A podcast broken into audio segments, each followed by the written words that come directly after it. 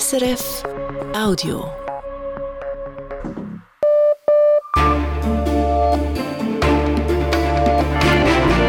Radio SRF, Echo der Zeit mit Christina Scheidecker. Das sind unsere Themen an diesem 22. Februar. Letztes Jahr sind deutlich mehr Personen in die Schweiz eingewandert als ausgewandert. Wir schauen uns die Zahlen im Detail an, gleich als erstes. Und dann bei uns im Fokus diese Persönlichkeiten. Die Schauspielerin Vira Lebedinska hat den russischen Luftangriff auf das Theater im südukrainischen Mariupol überlebt. Sie sagt heute, die vielen zivilen Opfer seien Absicht gewesen. Das war Mord. Wir haben sie getroffen. Der Palästinenser Marwan Barghouthi gilt den einen als Hoffnungsträger, den anderen als Terrorist. Seit Jahren sitzt er in einem israelischen Gefängnis. Wir haben mit seinem Sohn gesprochen. Und der prominente US-Republikaner Asa Hutchinson stellt sich gegen den Mainstream in seiner Partei und damit gegen Ex-Präsident Donald Trump. Wir haben ihn nach den Gründen gefragt. Die Schweiz ist attraktiv als Wohn- und Arbeitsort. Die neueste Statistik des Bundes zeigt für das letzte Jahr eine Zuwanderung von fast 100.000 Personen. Die meisten von ihnen kommen aus europäischen Staaten in die Schweiz. Bundeshausredaktorin Christine Wanner. Knapp 100.000 Menschen sind im letzten Jahr in die Schweiz eingewandert. Damit erreichen die Zahlen fast den bisherigen Rekord. Daran erinnert Mediensprecher Samuel Wies beim Staatssekretariat für Migration SEM. 2008 war die Nettozuwanderung noch etwas höher als 2023.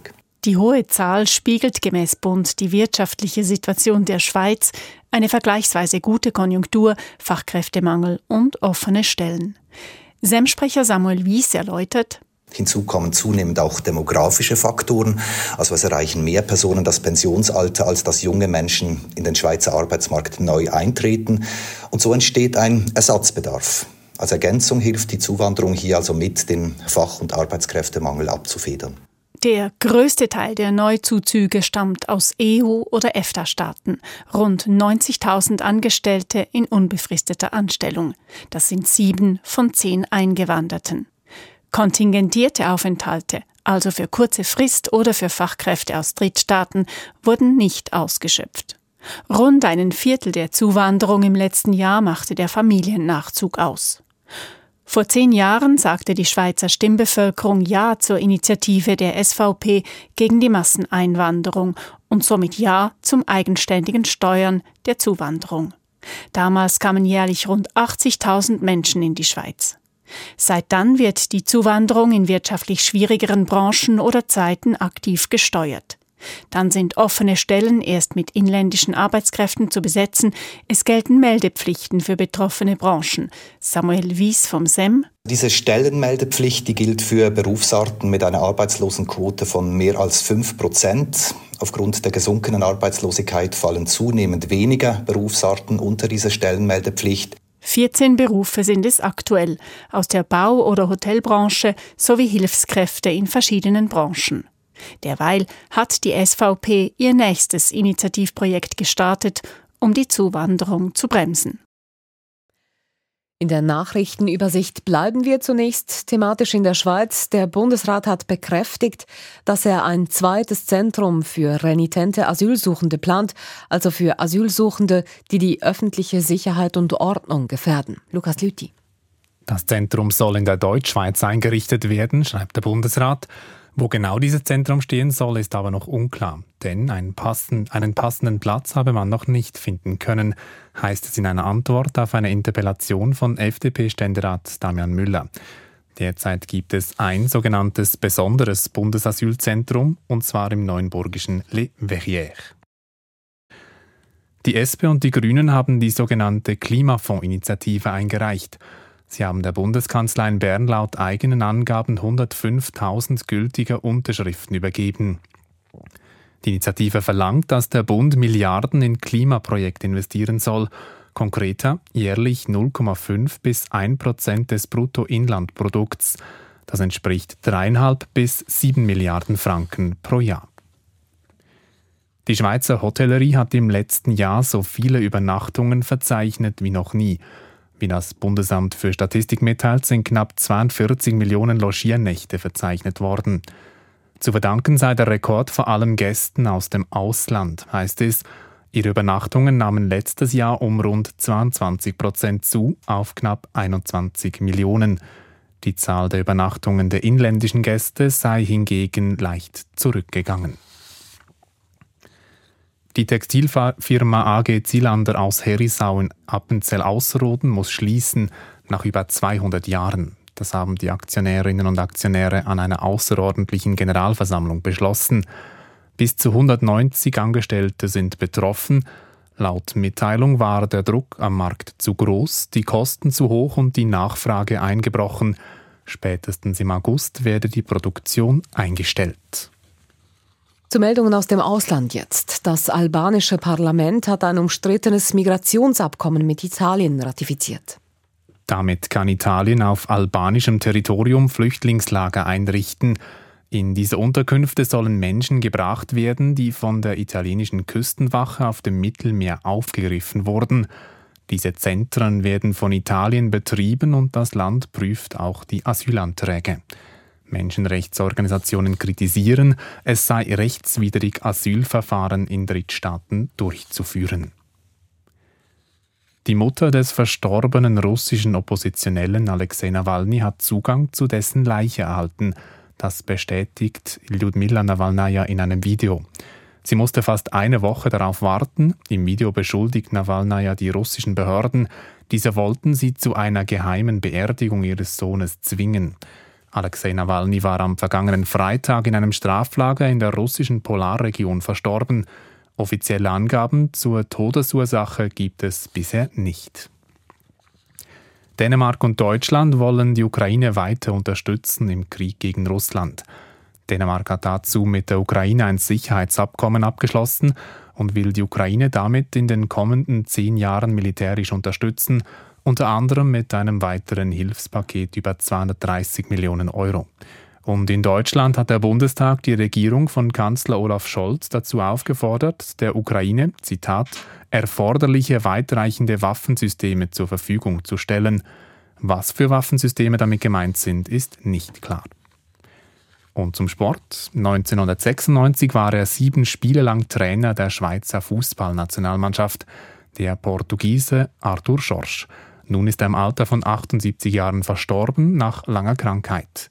Arthur Schors Markezeichen war sein markanter Schnauz. Er trainierte die Schweizer Nazi unter anderem an der Europameisterschaft 1996 in England, wo sie sieglos in der Vorrunde ausschied. Danach räumte er seinen Posten. Als Spieler und Trainer wurde Arthur Schorsch mehrmals portugiesischer Meister und auch in Frankreich war er als Clubtrainer erfolgreich. Die Börsendaten von 18.08 Uhr, geliefert von SIX. Der Swiss Market Index schließt bei 11.386 Punkten, minus 0,4 Prozent. Der Dow Jones Index in New York steigt hingegen um 0,7 Prozent. Der Euro wird zu 95 Rappen 34 gehandelt und der Dollar zu 88 Rappen 20. Und wie wird das Wetter? Am Abend und in der Nacht ist es regnerisch und teilweise bläst starker Wind. Die Schneefallgrenze sinkt auf rund 800 Meter. Morgen scheint zeitweise die Sonne und es regnet oder schneit nur stellenweise. Die Höchstwerte liegen bei 9 Grad. Es ist eines der schlimmsten russischen Verbrechen im Ukraine-Krieg, der nun schon zwei Jahre dauert. Der Luftangriff auf das Theater in der südukrainischen Stadt Mariupol am 16. März 2022. Im Gebäude hatten mehrere hundert Menschen Zuflucht gesucht. Wie viele beim Angriff genau ums Leben gekommen sind, ist nicht bekannt. Klar ist, es waren viele. Judith Huber hat mit einer Überlebenden des Angriffs auf das Theater gesprochen.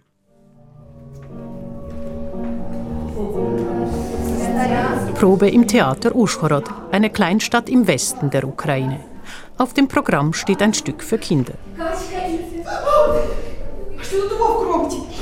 Es erzählt die Geschichte einer Ente, die den Sinn des Lebens sucht. Eine der Schauspielerinnen ist die 65-jährige Vera Lebedinska. Sie ist eine elegante Erscheinung, trägt ein dezentes Parfum, etwas Schmuck.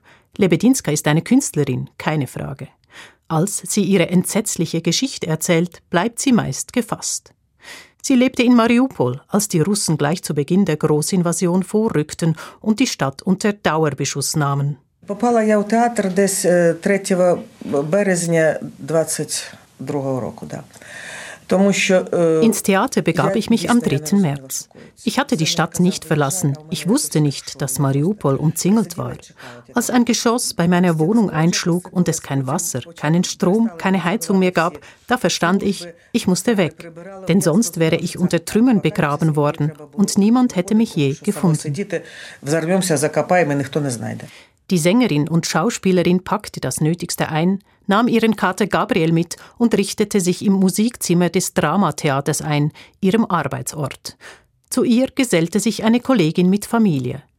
Die Kammer war im Souterrain, die dicken Mauern des Gebäudes hätten ihr ein Gefühl von Sicherheit gegeben, so Lebedinska. Bald verbreitete sich das Gerücht, es gebe eine Evakuation, man müsse sich im Theater einfinden, und bald kamen immer mehr Menschen aus allen Teilen der Stadt. Wir öffneten die Türen und sie strömten herein. Es kamen über tausend Menschen. Sie ließen sich in den Logen im dritten, zweiten und ersten Stock nieder, beim Hintereingang, überall. Es waren schrecklich viele Leute. Man begann sich zu organisieren. Vira machte sich ans Putzen. Freiwillige brachten Lebensmittel und Kleider, die sie aus zerbombten Geschäften geholt hatten. Helfer bauten draußen eine Feldküche auf, und um kochen zu können, begann man das Mobiliar zu verfeuern. Ich sagte ihnen, was tut ihr da? Das ist doch ein Theater. Doch sie winkten ab, und innerhalb von zwei Tagen waren alle Stühle weg und der Saal leer. Dann kam der Frost, minus zehn Grad. Immer wieder verließen Leute das Theater, versuchten aus der Stadt zu fliehen, ihren Platz nahmen andere ein. Und dann kam der 16. März. Plötzlich habe der Kater sein Fell gesträubt.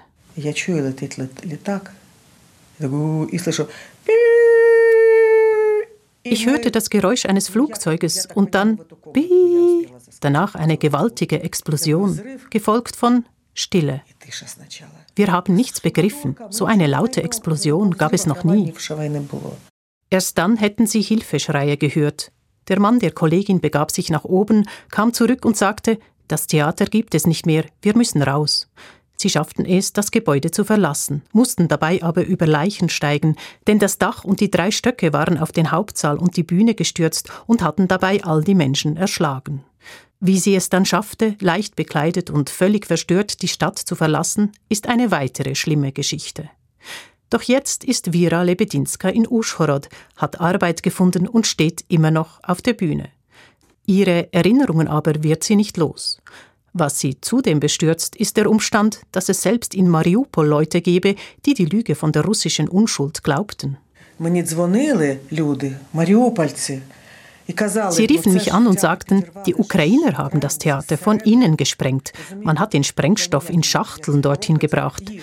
Ich kann das nicht verstehen. Ja, freiwillige Helfer haben uns Schachteln gebracht, aber da waren Nahrungsmittel drin, Schokolade etwa. Lebedinska sagt, es habe tatsächlich Leute gegeben in Mariupol, die auf die Ankunft der Russen gewartet hätten. Die Stadt sei teilweise russisch geprägt und von ehemaligen russischen Militärs bewohnt worden. Die Leute, so Lebedinska, würden nur das hören, was sie auch hören wollten. Bis heute weiß man nicht genau, wie viele Menschen beim Luftangriff getötet wurden. Lebedinska sagt, zeitweise hätten über 1000 Menschen im Theater gelebt und es sei bekannt gewesen, dass Leute dort Zuflucht gefunden hätten. Man brachte sogar einen Schriftzug an, hier sind Kinder, der aus der Luft sichtbar war. Sie können nicht sagen, wie viele Opfer es gegeben habe, aber es seien sehr viele gewesen. Es war Absicht, es war gezielter Mord. Die Schauspielerin Vira Lebedinska, die den russischen Angriff auf das Theater in Mariupol überlebt hat und nun im Westen der Ukraine Unterschlupf gefunden hat. Judith Huber, Sie haben sie getroffen, wir haben es gehört und Sie berichten für Radio SRF über, das, über die Geschehnisse in der Ukraine. Heute, fast zwei Jahre nach dem Angriff auf das Theater und nach der Eroberung der Stadt durch Russland im Mai 2022. Weiß man, was mit dem Theater in Mariupol unter der russischen Besatzung passiert? Also man weiß nicht, ob und wie viele der Toten äh, geborgen wurden. Es gibt Hinweise darauf, dass das kaum geschah. Äh, Fotos auf Social Media zeigen, dass im November 2022 gigantische Stellwände um die Ruine errichtet wurden, um diese abzuschirmen. Und auf diesen waren russische Schriftsteller abgebildet. Also ganz im Einklang mit der Politik der Russifizierung der Stadt, also auch der kulturellen Russifizierung. Und dann wurde der größte Teil der Ruine abgerissen und man ist nun daran, das Theater neu aufzubauen. 2025, so heißt es, soll es wieder eröffnet werden. Man will also am Ort des Verbrechens wieder singen und tanzen. Der Angriff auf das Theater war ein krasser Fall, aber bei weitem nicht der einzige, der in Mariupol massive Zerstörung angerichtet hat. Wie sieht die Situation in der Stadt allgemein aus? Satellitenaufnahmen zeigen, dass bis zum Ende der russischen Belagerung im Mai 22 insgesamt 93 Prozent der mehrstöckigen Wohngebäude im Zentrum der Stadt zerstört waren, sowie alle Krankenhäuser und fast alle Schulen. Also die Zerstörung war gigantisch und äh, viele Einwohnerinnen und Einwohner sind tot, viele andere sind irgendwo in der Welt zerstreut, leben dort. Nochmals andere wurden nach Russland zwangsevakuiert, insbesondere Kinder. Männer verschwanden in russischen Lagern, aber man muss auch sagen, es gibt Leute, die geblieben sind. Es sind vor allem Ältere oder solche, die ihr Eigentum nicht verlassen wollten oder die nicht gehen konnten. Ähm, sie versuchen sich irgendwie anzupassen und dann gibt es auch die, die mit den Russen, äh, die sie erwartet haben und mit ihnen kollabieren. Und die werden jetzt nun eben belohnt. Man zieht äh, Wohnblöcke hoch, Russland äh, baut viel äh, und in diese Wohnblöcke können dann diese Leute einziehen und es kommen auch viele russische Zuzüger und Zuzügerinnen inklusive Militärs. Und mit diesen gigantischen Bauprojekten verdienen russische Firmen jetzt ein Riesengeld. Und man muss sich auch vorstellen, gleichzeitig werden die zerstörten Wohnhäuser, die, die halben Ruinen abgerissen. Ähm, damit verschwinden äh, die persönlichen Gegenstände der Geflohenen ähm, und äh, auch nicht geborgene Leichen. Und so werden die Spuren der vielen Verbrechen verwischt, die die Russen in Mariupol begangen haben. Inwiefern steht das, was in Mariupol geschieht, stellvertretend für das, was ansonsten läuft in den Gebieten, die Russland besetzt hat? Also Mariupol ist ein besonders krasser Fall, aber vieles steht stellvertretend dafür. Äh, in diesen Gebieten wurden, wurde vom Tag 1 der äh, Besatzung alle Verbindungen zur Ukraine gekappt. Äh, russische Propagandamedien übernahmen, Straßen und Plätze wurden umbenannt. Also in Mariupol zum Beispiel heißt jetzt der Freiheit, Freiheitsplatz wieder Leninplatz. Und eine ganze Armee von russischen Technokratinnen und Technokraten kümmert sich darum, dass die besetzten Gebiete völlig von Russland absorbiert werden. Also die Gesetze werden angepasst angepasst, das Bankensystem, das Schulsystem. Und die geflohenen Besitzer und Besitzerinnen von Wohnungen und Geschäften wurden faktisch enteignet. Ihr Besitz wurde lokalen Kollaborateuren oder russischen Unternehmen übergeben. Und das alles mit dem Ziel, alles Ukrainische zu tilgen. Und dieser Prozess, ist man sagen, ist schon mancherorts und meistens schon weit fortgeschritten. Vielen Dank für diese Informationen. Judith Huber war das, unsere Korrespondentin für die Ukraine. Und das ist das Echo der Zeit auf Radio SRF. Bei uns geht's weiter mit ungenügender Sicherheit auf einem Großteil der Baustellen in Italien.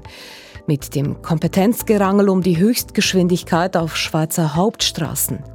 Mit palästinensischen Gedanken zu einer Zwei-Staaten-Lösung im Nahen Osten. Und mit den Schwierigkeiten im weltweiten Kaffeeanbau wegen des Klimawandels. In Rom hat Italiens Arbeitsministerin gestern eine erschreckende Statistik vorgestellt. Bei Kontrollen habe man auf 76 Prozent der italienischen Baustellen Verstöße gegen Gesetze oder Vorschriften festgestellt. Ein abstrakter Wert mit sehr konkreten Folgen. Fast täglich kommen auf italienischen Baustellen oder auch in Fabriken Angestellte bei Arbeitsunfällen ums Leben, weil Sicherheitsvorschriften zum Teil krass missachtet werden. Erst am letzten Freitag starben auf einer großen Baustelle in Florenz fünf Bauarbeiter. Aus Rom Franco Battel. In Italien berichten Medien oft mehrmals wöchentlich über schwere Arbeitsunfälle. Die passieren in Fabriken oder in der Landwirtschaft oder wie am letzten Freitag in Florenz. Da stürzte ein Teil einer großen Baustelle ein. Die Trümmer begruben mehrere Bauarbeiter unter sich. Fünf konnten zum Teil erst nach Tagen tot aus dem Schutt geborgen werden. Drei weitere haben den Einsturz nur schwer verletzt überlebt. Nach solchen Unfällen wehrweist Italien jeweils darüber, was zu tun sei, um dies in Zukunft zu verhindern. Meist verklingen die Rufe nach griffigen Gegenmaßnahmen aber schnell. Diesmal aber nicht, weil die tagelange Suche nach den Opfern von Florenz am TV zu sehen war und aufrüttelte. Gestern nun lieferte die Politik zu den Bildern auch die Zahlen – Ganze 76 Prozent der italienischen Baustellen sind nicht in regola. Das heißt, bei Kontrollen stoßen die Behörden auf Verstöße. Bauarbeiter ohne Arbeitsbewilligung, die zum Teil gar illegal in Italien sind, oder Baufirmen missachten elementarste Sicherheitsvorschriften. Unter dem Druck der jüngsten Ereignisse muss die Regierung Meloni nun handeln. Schon am nächsten Montag wird sie mit Gewerkschaften und Arbeitgebern dringende Maßnahmen beschließen. Da gibt es zum Beispiel die Forderung, im italienischen Strafgesetz neu das Delikt Omicidio sul lavoro, also den Mord am Arbeitsplatz, einzuführen. Ob es soweit kommt, ist ungewiss. Nützlicher wären wohl weniger spektakuläre Maßnahmen. Zum Beispiel müsste man der in Italien weit verbreiteten Weitervergabe von Bauaufträgen den Riegel schieben. Denn auch wenn man mit den besten Absichten eine gut beleumundete Baufirma aussucht, kann man nie sicher sein, dass diese dann auch wirklich auf der Baustelle erscheint. Denn oft werden Aufträge, bisher völlig legal, an eine andere, einem nicht bekannte Firma weitergegeben. Wichtig wäre aber auch, mehr Ausbildung. Oft arbeiten auf italienischen Baustellen Leute, die nie eine Maurer- oder Gipser- oder Schreinerlehre absolviert haben. In Italien landen viele nur darum auf dem Bau, weil sie nichts anderes finden und das heißt meist ohne jegliches Vorwissen. Das macht Baustellen gefährlich. Nicht nur die Arbeitsvorschriften und Gesetze müssten sich ändern, sondern auch die Arbeitskultur. Marwan Barghouthi, 64 Jahre alt, ist Israels berühmtester Häftling. Den einen gilt er als Freiheitskämpfer, den anderen als Terrorist. Vor mehr als 20 Jahren hat ihn ein israelisches Gericht zu einer mehrfach lebenslangen Haftstrafe verurteilt. Gleichzeitig ist Barghouthi bei der palästinensischen Bevölkerung so beliebt und respektiert, dass er auch von westlichen Staaten als möglicher Präsident eines palästinensischen Staates gehandelt wird. Israels Regierung will davon aber nichts wissen. Seit ein paar Tagen sitzt Barghouthi sogar in Isolationshaft. Damit stärkt die Regierung dessen Popularität aber nur noch. Auslandredaktorin Susanne Brunner hat mit Marwan Barghouthis Sohn Arab gesprochen, der die politischen Positionen seines Vaters vertritt. Arab Baruthi ist es zwar von klein auf gewohnt, dass er seinen Vater Marwan nur selten im Gefängnis besuchen darf.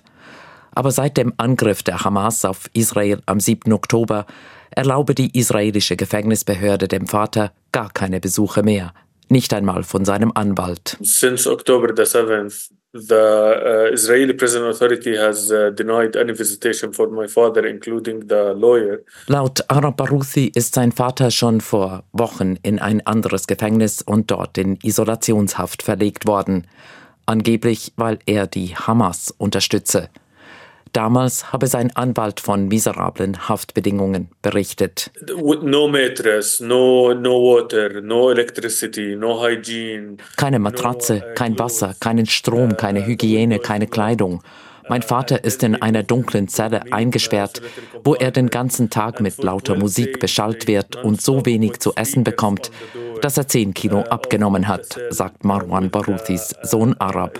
And of course with very minimal food he lost 10 kilograms as far as we know until now. Sein Vater ist für Israel ein Terrorist, wie einst Yassir Arafat. Dieser war noch Palästinenserpräsident, als Marwan Baruthi 2002 von den Israelis als angeblicher Drahtzieher von Terrorattacken verhaftet und später zu einer fünfmal lebenslänglichen Gefängnisstrafe verurteilt wurde. Baruthi, ein hoher Funktionär in Arafats Fatah-Partei, aber auch ein Kritiker Arafats, stritt die Vorwürfe ab. Sein Vater habe immer für eine Zwei-Staaten-Lösung gekämpft, sagt Arab Baruthi, aber nur für eine, die auch gerecht sei. He thinks that the Palestinian people deserve life.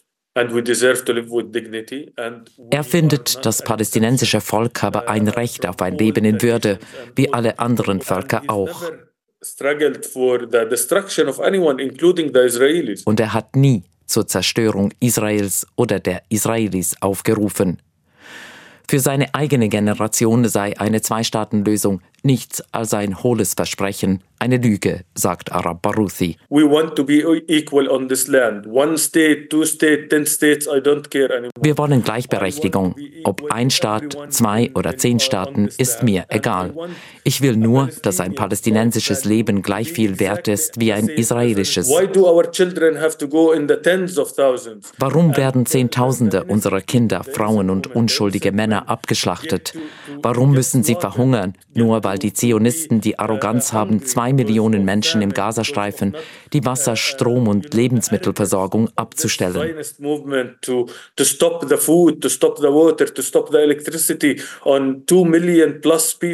All das passiere mit der Unterstützung westlicher Regierungen.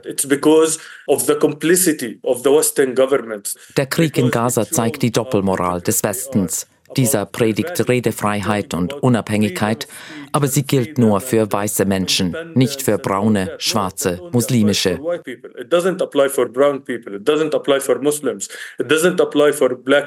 Arab Baruthi spricht damit aus, was die palästinensische Bevölkerung seit Jahrzehnten empfindet. Er wünscht sich ein Ende der Gewalt. Frieden kann ich mir jetzt zwar nicht vorstellen, aber ich wünsche mir so sehr, dass wir einen Weg finden, einander zu vergeben und endlich eine Lösung zu finden, sagt Arab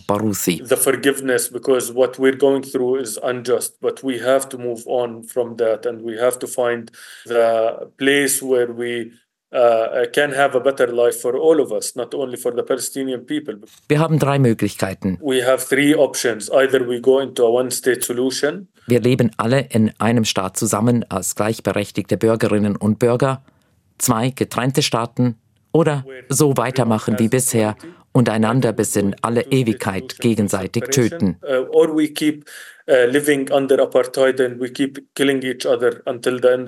Auch wenn Arabs Vater Marwan Baruthi bei der palästinensischen Bevölkerung weitaus beliebter ist als die Hamas, Israel traut solchen Aussagen nach dem 7. Oktober nicht mehr. Entsprechend wuchtig hat sich das israelische Parlament gestern gegen die einseitige internationale Anerkennung eines palästinensischen Staates ausgesprochen. Und eine Freilassung Marwan Baruthis kommt für Israel nicht in Frage.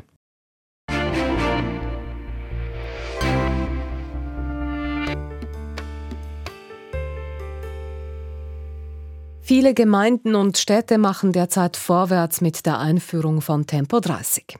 Jüngst gilt etwa in Freiburg als erster Schweizer Stadt generell eine Höchstgeschwindigkeit von 30 Stundenkilometern. Weitere wollen folgen. Doch der Bund könnte diese Bemühungen stoppen. In der Frühlingssession entscheidet das Parlament darüber, ob auf Hauptstraßen generell eine Höchstgeschwindigkeit von 50 km/h gelten soll. Tempo 30 auf diesen Straßen wäre dann nur noch in Ausnahmefällen möglich. Städte, Gemeinden und der Verkehrsclub der Schweiz, der VCS, sind alarmiert.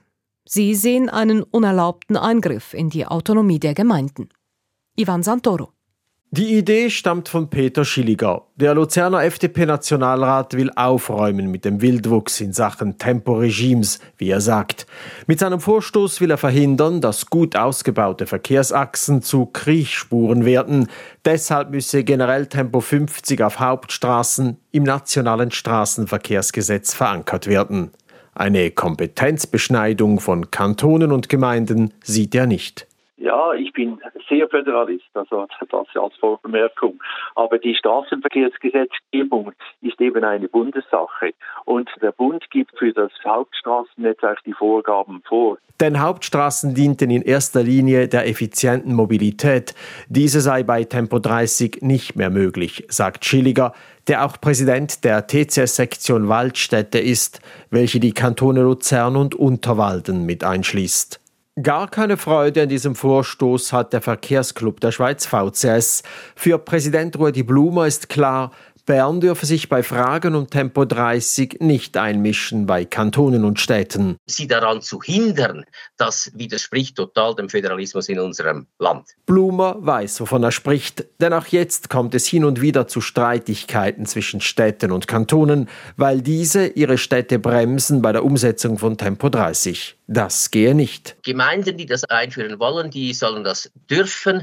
Es geht nicht an, dass die Kantone es den Gemeinden verbieten und es geht noch viel weniger an, dass der Bund es den Kantonen verbietet. Auch beim Schweizerischen Städteverband stört man sich an Schilligers Motion, wie Vizedirektorin Monika Litscher sagt. Also wir denken, dass die Städte und die Gemeinde es selbst am besten wissen, wo eine Situation besonders unsicher ist oder wo es übermäßigen Lärm gibt, wo es eben aus diesem Grund eine Tempobeschränkung braucht. Das ist eine wichtige Autonomie, die sie haben. Solche Top-Down-Politik, also das Befehlen von oben nach unten, sei unschweizerisch und unföderalistisch, ist also der Tenor der Betroffenen. Mag sein, sagt Alain Griffel, Professor für Staats- und Verwaltungsrecht, aber das Vorgehen des Parlaments sei legitim. Hier gehe es um die Anwendung von übergeordnetem Recht. Den Staatsrechtler stört etwas anderes, nämlich, dass die Politik mit dem Vorstoß von Peter Schilliger einen Bundesgerichtsentscheid ignoriert. Denn Temporeduktionen seien anerkannte Maßnahmen zur Lärmreduktion. Und das Bundesgericht hat seit 2016 eine Rechtsprechung entwickelt und etabliert, wonach Temporeduktionen auch auf Hauptstraßen zu prüfen sind. Und das würde mit dieser Motion, wenn die dann einmal geltendes Recht ist, natürlich verunmöglicht. Griffel findet es deshalb so bedenklich, weil die Motion Schilliger kein Einzelfall ist. In der allerjüngsten Zeit hat es sich auf eine ganz auffällige Weise gehäuft, dass das Parlament Entscheide des Bundesgerichts korrigiert.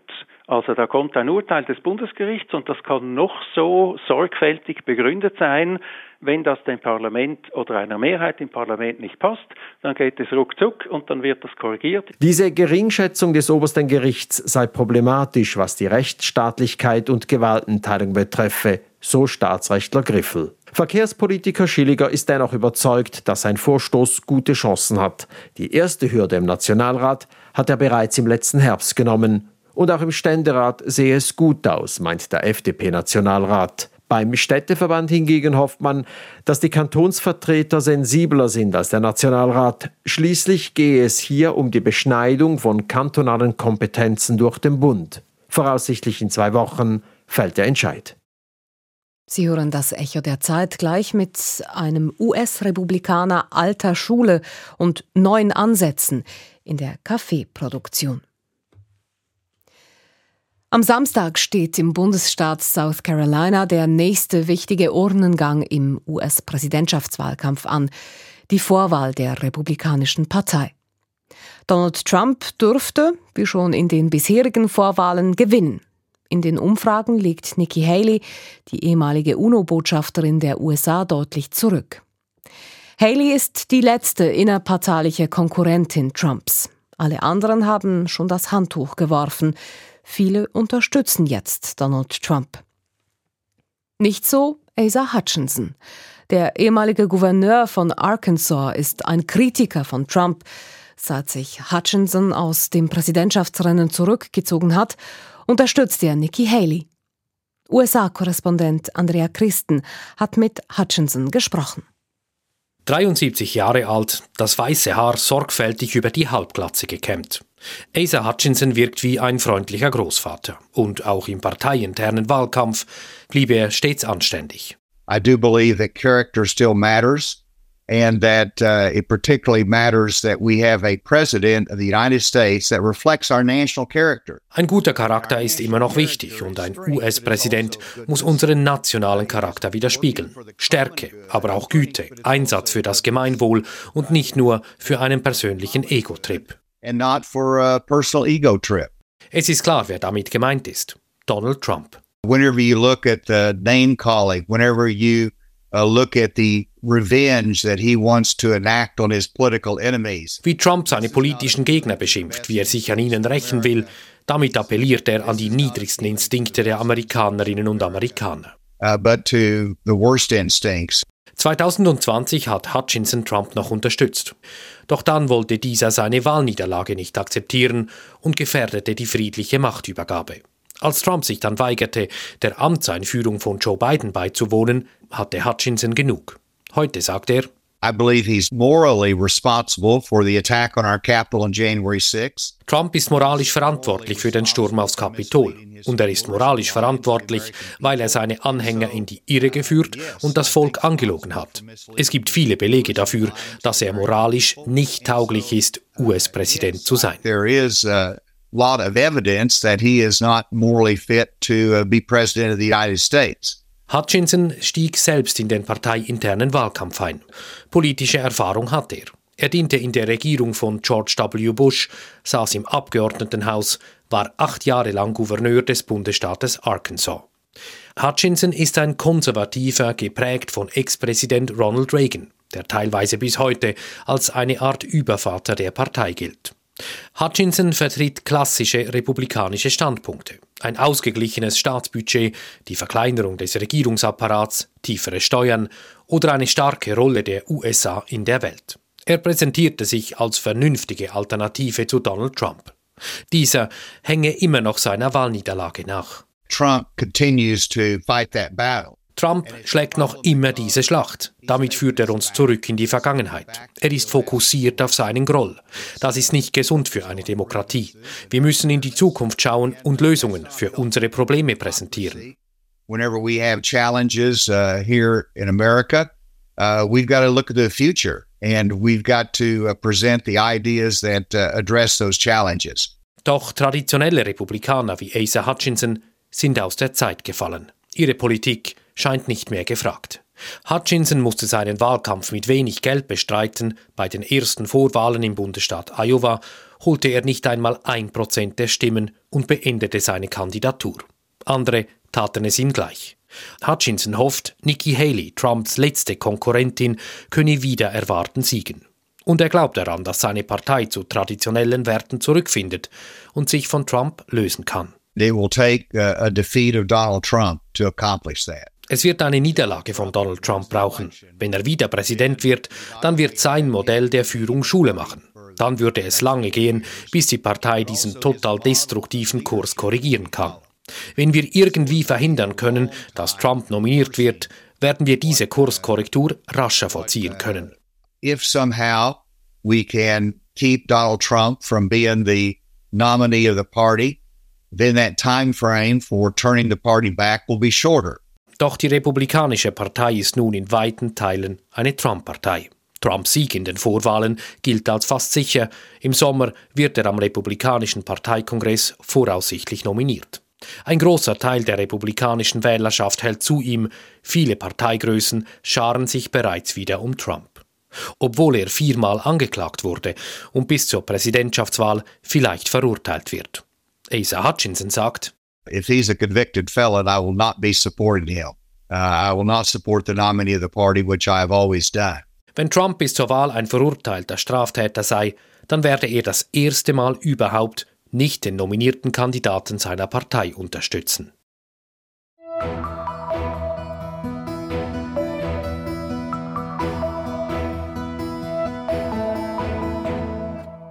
Die eine oder andere Tasse Kaffee gehört für viele zum Alltag dazu, ob zu Hause, im Restaurant oder im Becher für unterwegs. Doch die Kaffeebäume leiden unter dem Klimawandel. Und das erhöht den Druck auf die Millionen Familien, die weltweit Kaffee anbauen. Das Problem ist erkannt, das bestätigt auch Nestle, eine der großen Firmen im weltweiten Kaffeegeschäft. Doch schnelle Lösungen gibt es nur bedingt. Wirtschaftsredaktor Dario Pelosi. Steffen Schwarz ist Chef von Coffee Consulate. Der Kaffeeexperte reist viel in die Anbaugebiete und berät Bauernfamilien.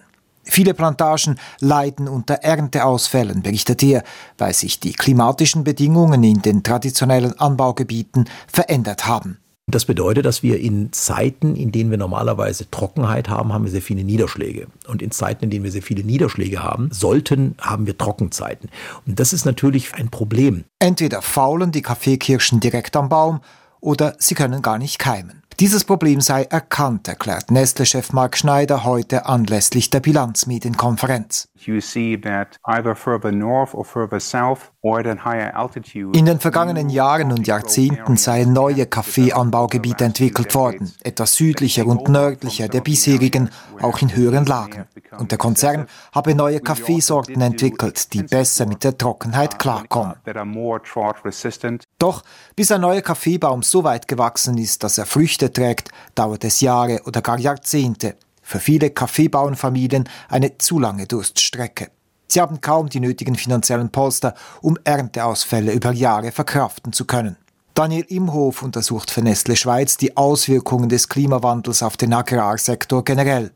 Die Ängste der Menschen in den Plantagen kann der Agronom gut verstehen. Doch schnelle Lösungen gebe es keine, erklärte er unlängst gegenüber von Radio SRF. Es brauche gemeinsame Efforts der Bauernfamilien, von Hilfsorganisationen, der Kaffeebranche und der Wissenschaft, um die Situation zu entschärfen. Wir haben keine Wahl. Wir müssen einfach die verschiedenen Sachen vorwärts machen, wo man weiß, das hat Potenzial für ein gutes Resultat.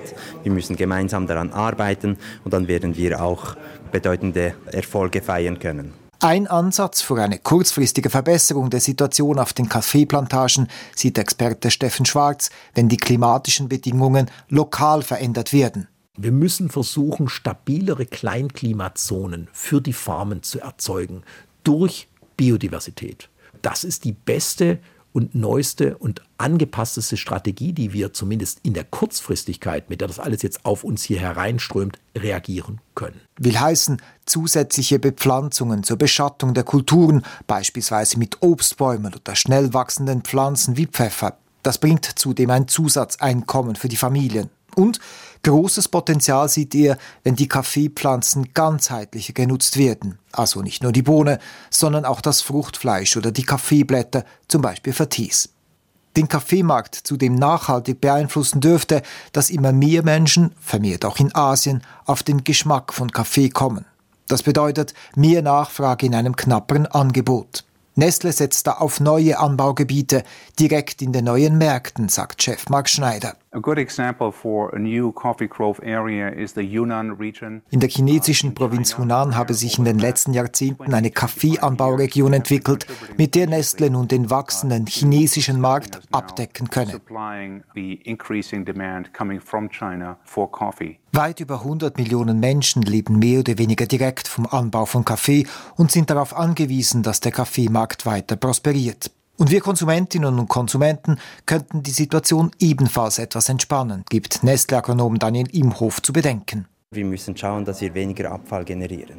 Und dass wenn wir eine Tasse Kaffee trinken, dass wir eben das Maximum aus dem Kaffee herausnehmen. Also weniger Kaffeepulver pro Tasse verwenden und so weniger Ressourcen verbrauchen. Mit den Empfehlungen für ressourcenschonenden Kaffeegenuss schließen wir das Echo von heute. Redaktionsschluss ist um 18.43 Uhr. Verantwortlich für die Sendung Markus Hofmann, für die Nachrichten Jan von Dobbel, am Mikrofon Christina Scheidecker. Das war ein Podcast von SRF.